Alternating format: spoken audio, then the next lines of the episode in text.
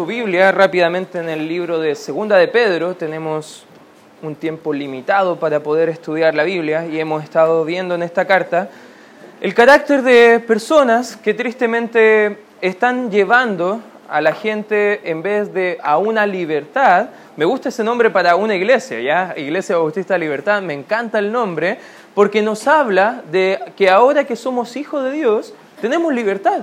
Tenemos libertad de cantarle, tenemos libertad de estudiar su palabra. Tenemos libertad de invitar a otros a conocerle. Tenemos libertad ahora porque eh, Dios nos ha hecho libres de la condenación del pecado y ahora también tenemos la libertad de poder obedecer a Dios porque antes no teníamos esa libertad. Ahora a los hijos de Dios podemos tener libertad en Cristo Jesús. Qué hermosa verdad. Amén, hermanos.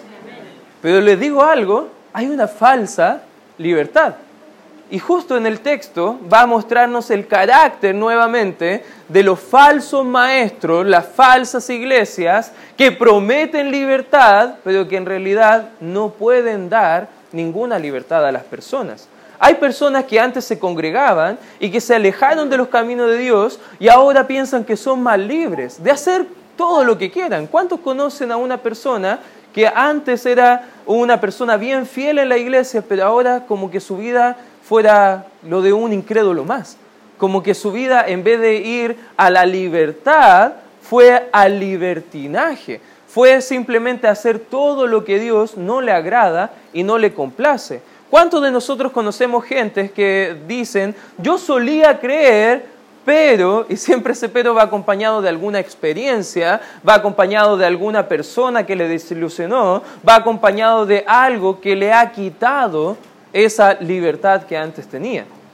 Muchos quieren ser libres, pero muy pocos entienden lo que es la verdadera libertad en Cristo Jesús. Y por eso tenemos que entender bien quiénes son los que quieren robarnos nuestra libertad. Hay iglesias que te impiden acercarte a los caminos del Señor porque te dicen, tú tienes que hacer esto, si no Dios no le va a agradar. Y más que nada no es algo que pueden comparar con lo que enseña la Biblia, más que nada son mandamientos de hombres. Por ejemplo, Dios no le agrada y van a dar una serie de listas o de repente cuando tú llegas a ese tipo de iglesias van a mirar tu vestimenta y quizás van a criticarte porque no es lo que Dios le agrada. Y mucha gente va a iglesias buscando tener la satisfacción que solo Dios la puede dar pero se encuentran en un grupo religioso que solamente quiere llevarte a una falsa libertad. Y el escritor, acá el apóstol Pedro, va a mostrarnos por qué esa libertad que les ofrecen estos falsos maestros es falsa. Y en primer lugar, hermanos, para poder entrar de lleno al estudio de esta falsa libertad, en primer lugar, ¿por qué esta libertad es falsa? Porque se basa en falsas promesas. Se basa en todo lo que Dios no le agrada. En primer lugar, fíjate lo que dice el versículo 17 del capítulo 2. Dice, estos, hablando de los falsos maestros, estuvimos estudiando cómo es el carácter de estos falsos maestros, cómo te manipulan a través de sus palabrerías vanas que no están fundamentadas en la escritura, cómo tuercen la palabra del Señor y no te dicen lo que la Biblia enseña, sino lo que ellos quieren que tú vivas. Te impiden tu libertad, pero fíjate lo que dice el 17, estos son fuentes, ¿qué dice? En los tiempos bíblicos, una fuente sin, agua, para lo único que servía era para recolectar basura. Era, una, era un espacio donde la gente, al ver una fuente sin agua, a ver un pozo sin agua, simplemente tiraba los desperdicios ahí. La escritura dice que estas personas, estos falsos maestros, no tienen que ofrecer a los sedientos, no tienen nada más que basura dentro de ellos que impiden a la gente poder acercarse con confianza al Señor. La gente tiene una gran necesidad según la escritura, tienen sed de Dios. ¿Cuántos de nosotros al darnos mucho calor ahora en verano estamos tomando más agua? Ya no sé si te ha pasado, porque da más, sed al estar enfrentado a una presión de mucho calor. ¿Sabes qué? La gente está presionada con todos los afanes de la vida, con todos los problemas que pueden venir y ese calor que ellos necesitan saciar su sed de Dios, nada más que Cristo lo puede satisfacer. Pero estas personas ofrecen Yo tengo el pozo para que tú sientas lo que necesitarías sentir, pero no te ofrecen agua, te ofrecen simplemente algo seco. El problema es que a veces la gente quiere satisfacer esa sed de formas equivocadas. La gente tiene sustitutos de Dios en su corazón. La gente para encontrar satisfacción en esta vida está buscando su satisfacción en cualquier otra cosa menos que lo que va a realmente satisfacer su necesidad, que es Dios. Gente a veces busca su complacencia en una relación con el sexo opuesto. A veces gente busca su satisfacción en economía, en logros personales, en, hechos de bondad, de caridad. Pero eso, nada de eso, según la Escritura, puede satisfacer realmente nuestra alma, porque nuestra alma, eh, alma está sedienta de Dios. Terminan buscando sustitutos de Dios porque solo la paz que ellos quieren buscar en su interior y esa satisfacción, solo Jesús la puede dar. Quiero que me acompañes, guarde tu espacio ahí en Segunda de Pedro, pero quiero que me acompañes por favor al libro de Juan, acompáñame ahí al capítulo número 4. Vamos a ver a una mujer que justamente representa esto que estamos conversando el día de hoy. Hay un diálogo que tiene esta mujer con el Señor Jesucristo. Ella estaba sacando agua de un pozo. Cristo se acerca a esta mujer samaritana, judíos y samaritanos no se juntaban porque samaritanos era una mezcla entre judíos y gentiles de la región de donde Dios le dijo no se metan, por ende para el judío un samaritano era alguien súper sucio, no querían hablar con ellos, no querían conversar con ellos. Y Jesús se acerca a hablar con esta mujer samaritana y le dice el versículo 7, dame de beber. La mujer se sorprende y dice, tú judío, además rabino, me vienes a hablar pidiéndome agua de beber, esto es súper extraño. Y la mujer se sorprende y el versículo 10 dice, respondiendo Jesús le dijo, si conocieras el don de Dios y quién es el que te dice, dame de beber, tú le pedirías y él te daría, ¿qué dice? Agua viva. Para adelantar un poco el estudio, versículo 13 dice, respondiendo Jesús y le dijo, cualquiera que bebiere de esta agua, de sí mismo está refiriéndose, volverá a tener sed, perdón, del pozo, dice, volverá a tener sed. 14, ahora sí habla de sí mismo. Mas el que bebiere del agua que yo le daré, ¿qué dice la escritura? No tendrá jamás, sino que el agua que yo le daré será en él una fuente de agua que salte, pero fíjate para qué, para vida eterna. Lo que hace Cristo llena nuestras vidas vacías nos satisface nuestra sed de Dios, pero de la forma que Dios quiere satisfacer.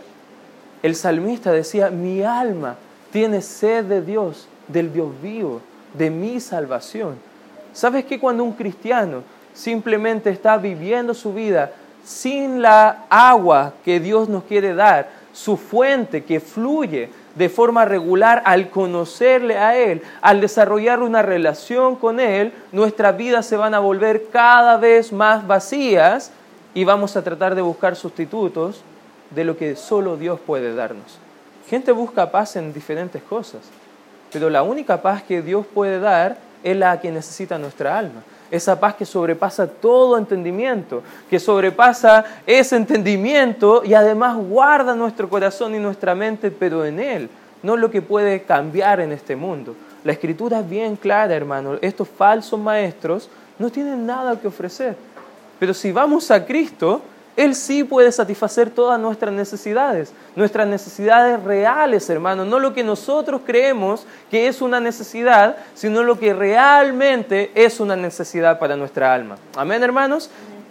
Son pozos sin agua. Vuelva conmigo, por favor, a segunda de Pedro, porque también hay otra ilustración que muestra no solamente que son fuentes sin agua, dice el 17, sino que también son nubes empujadas por la tormenta. Esta idea la toma también el libro de Judas y la idea que mueve esta nube arrastrada por la tormenta, ayer fue un día bien extraño. No sé si te pasó que no sabías si, si, desabrigarte o llevar paraguas o chaqueta, estuvo como bien extraño el día, pero si te fijabas en las nubes se movían bien rápidos y de un lado para otro y eran súper cambiantes.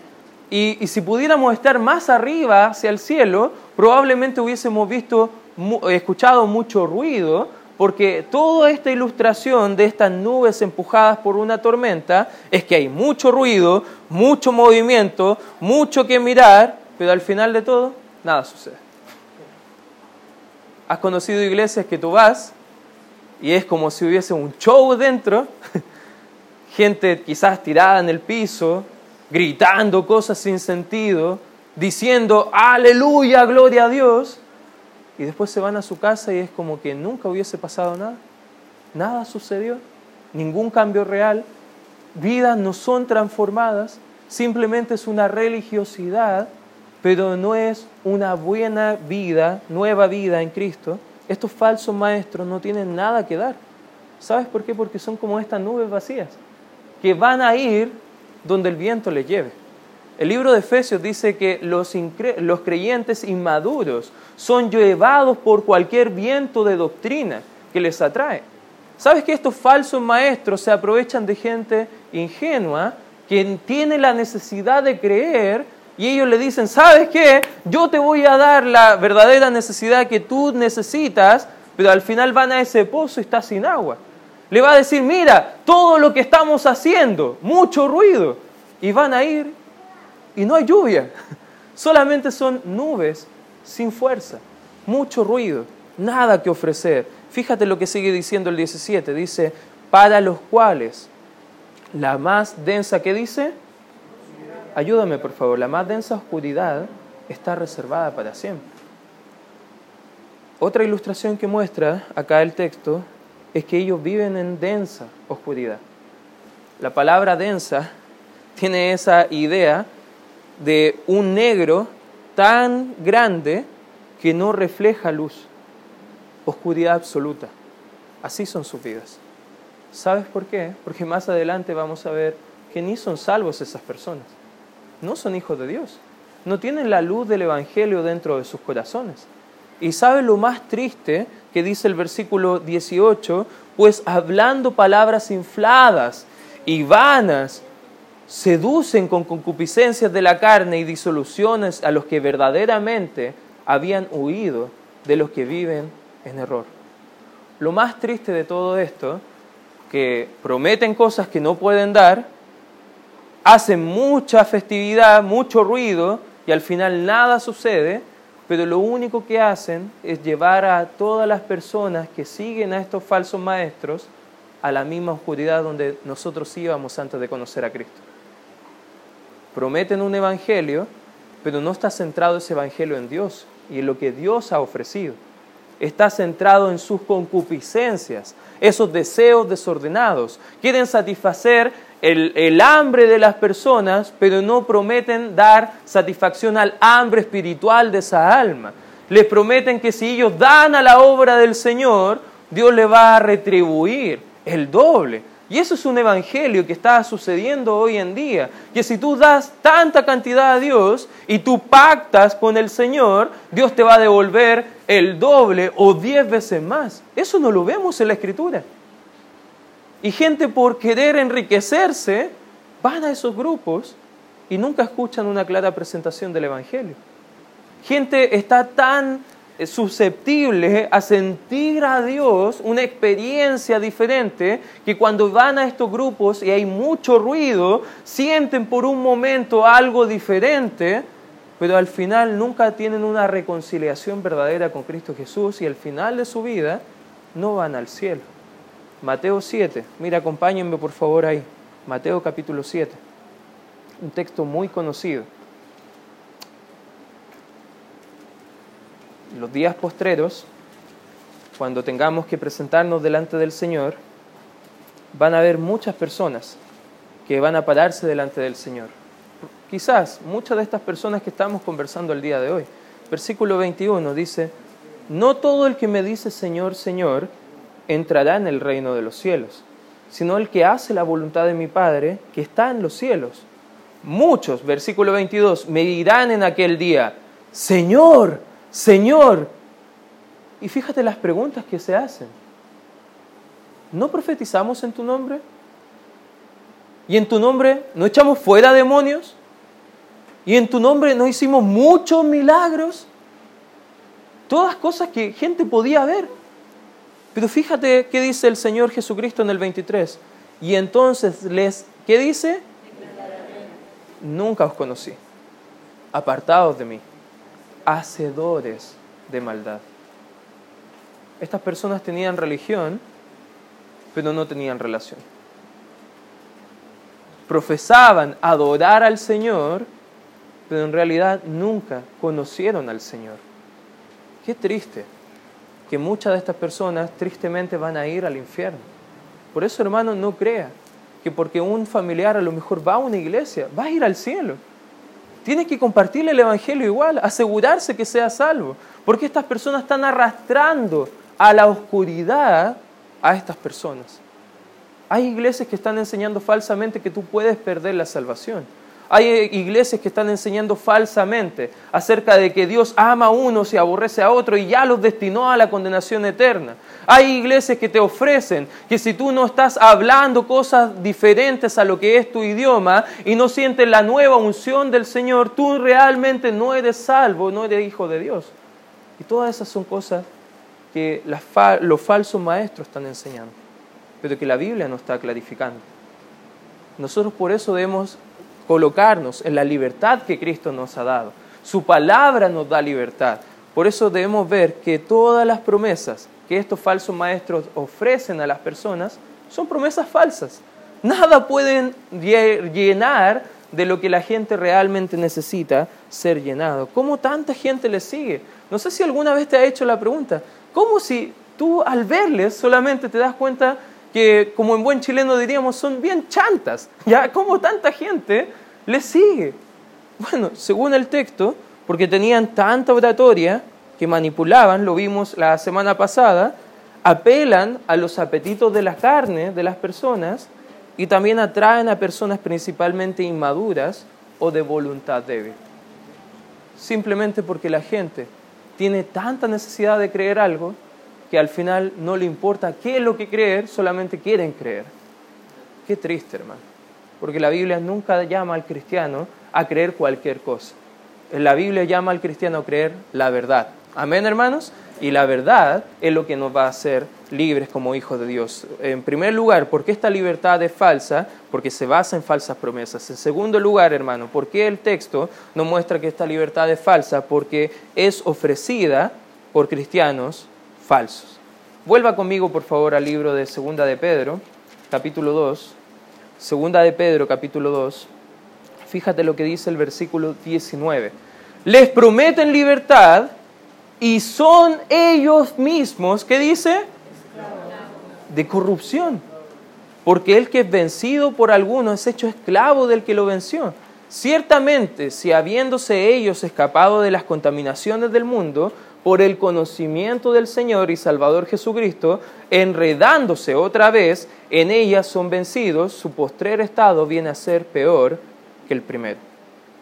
Lo que nos muestra la Escritura que ellos te ofrecen libertad, pero ni ellos mismos son libres.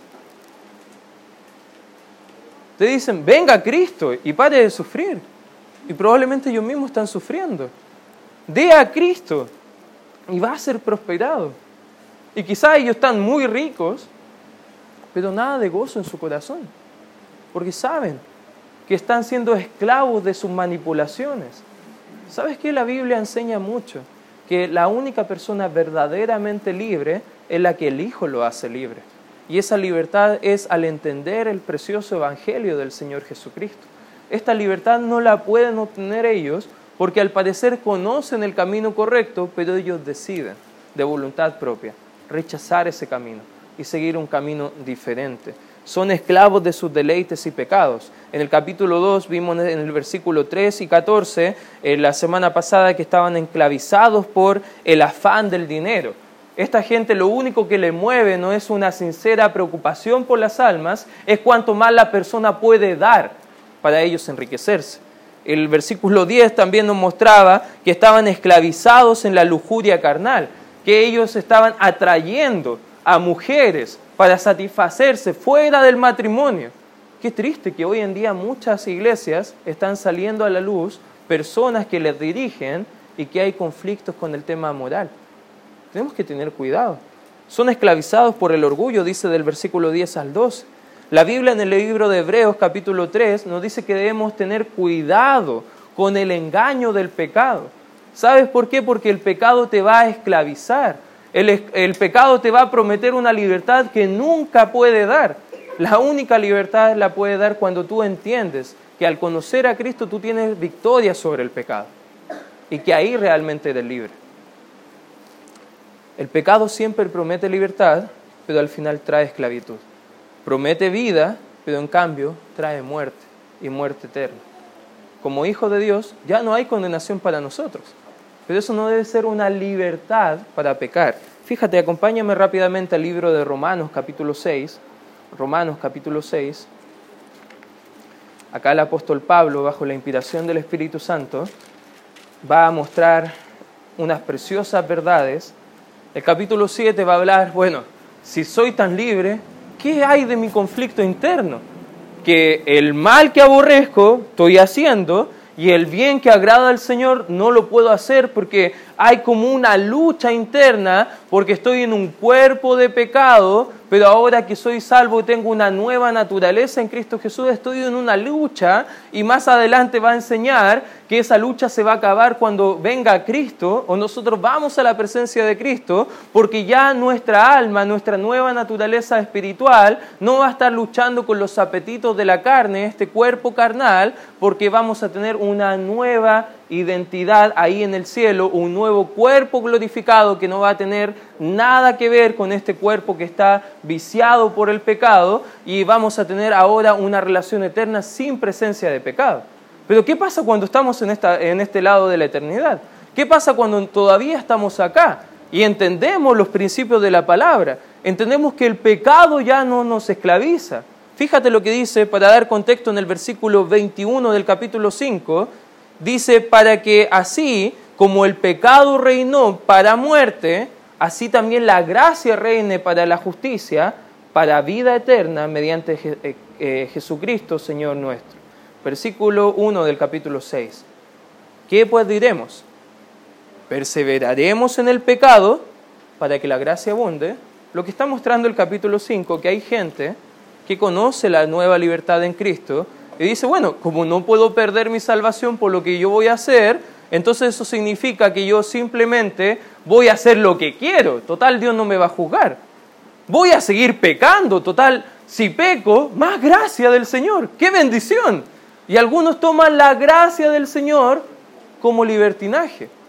Y Pablo le hace la pregunta, oye, seguir pecando para traer más gracia del Señor, vamos a seguir perseverando en el pecado para que la gracia sea más abundante en tu vida, para los libertinos, eso es como el mejor negocio que pueden hacer.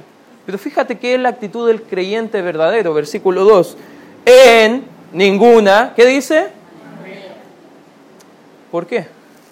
El mismo texto lo aclara. Porque los que hemos muerto al pecado, ¿cómo viviremos aún en él?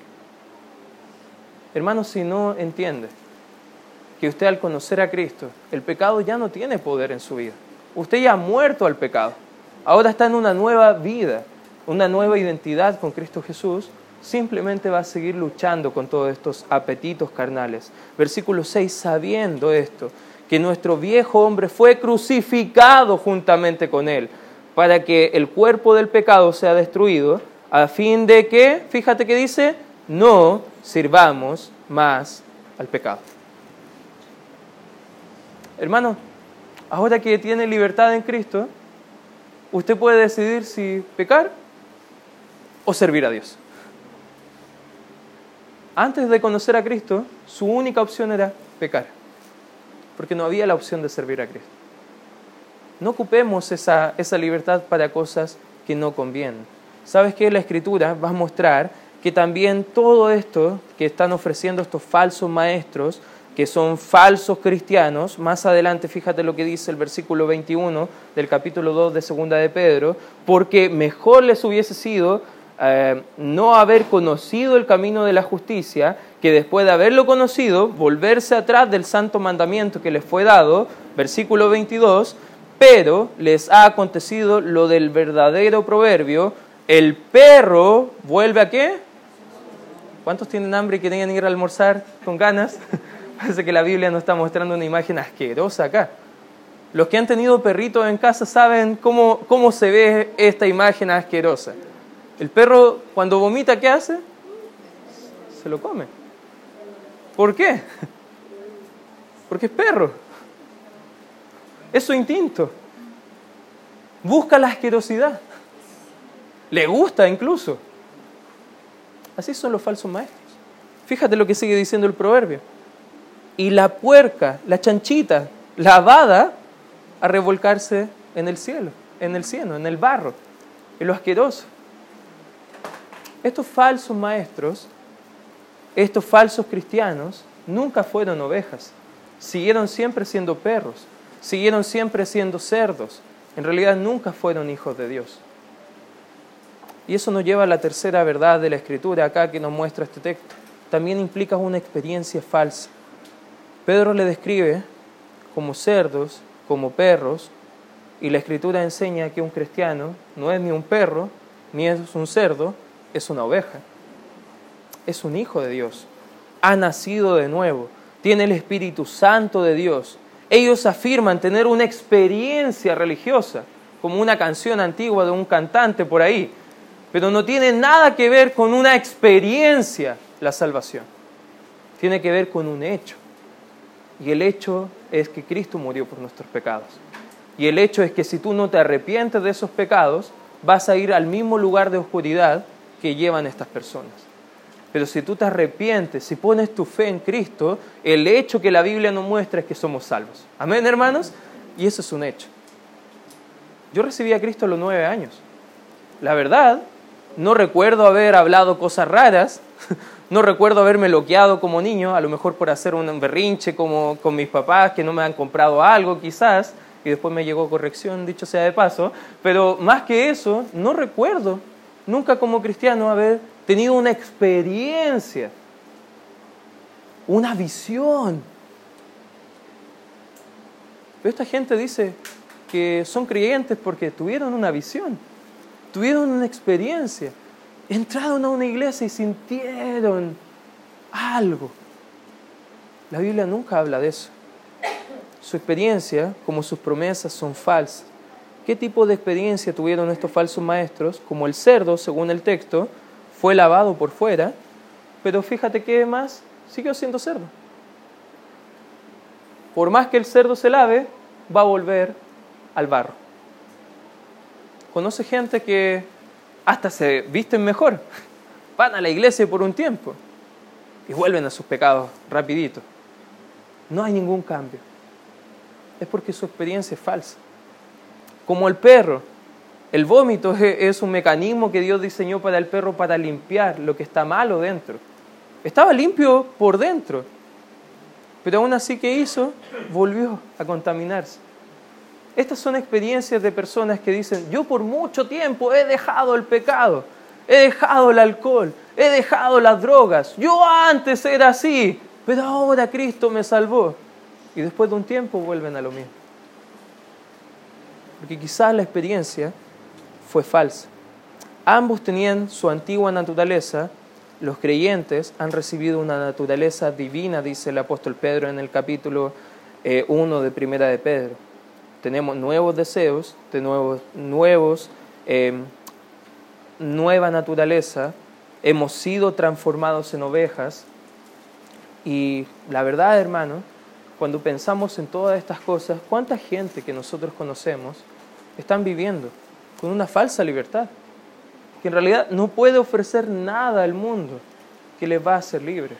Con un texto quiero acabar, por favor, acompáñeme rápidamente al libro de Gálatas, justo en el texto de Gálatas, Pablo habló bajo la inspiración del Espíritu Santo para mostrar a los cristianos que todas estas falsas enseñanzas de estos falsos maestros que ofrecían Cristo más algo, Cristo más religión, Cristo más ley, Cristo más vestimenta diferente, Cristo más circuncisión y todas esas cosas que los judíos luchaban, al final no servía de nada. Y llegamos al capítulo 5 ya entendiendo que somos libres en Cristo, que no tenemos que hacer nada para ganar la salvación, porque Cristo ya lo ha hecho todo por nosotros, que ya no tenemos que hacer nada para complacer al Padre, porque al estar en Cristo nosotros ya agradamos al Padre. Efesios 1, versículo 6 dice que somos aceptos en el amado.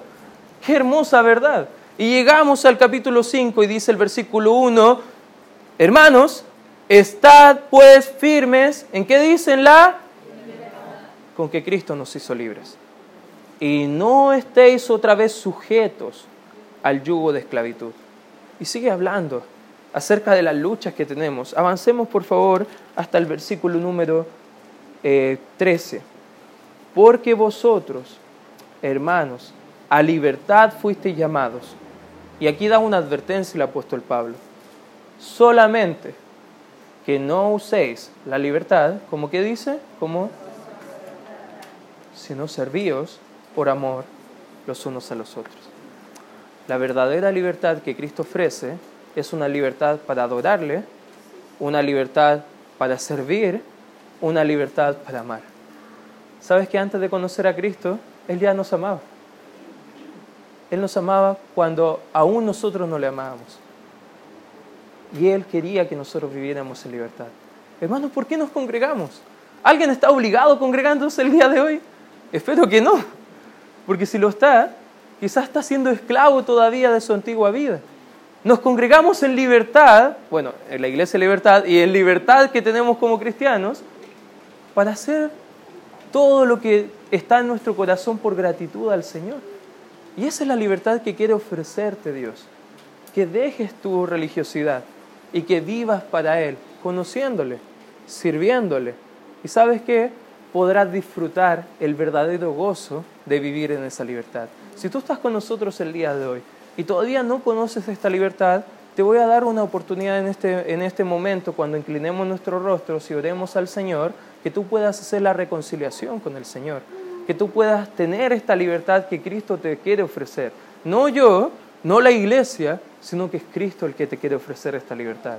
Pero si tú eres creyente el día de hoy, vive en libertad.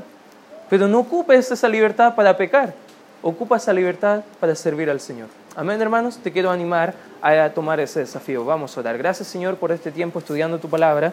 Te pido y te ruego, Señor, que nos ayudes a comprender todo esto que estamos conversando el día de hoy para glorificarte, para entender nuestra nueva libertad que tenemos en Cristo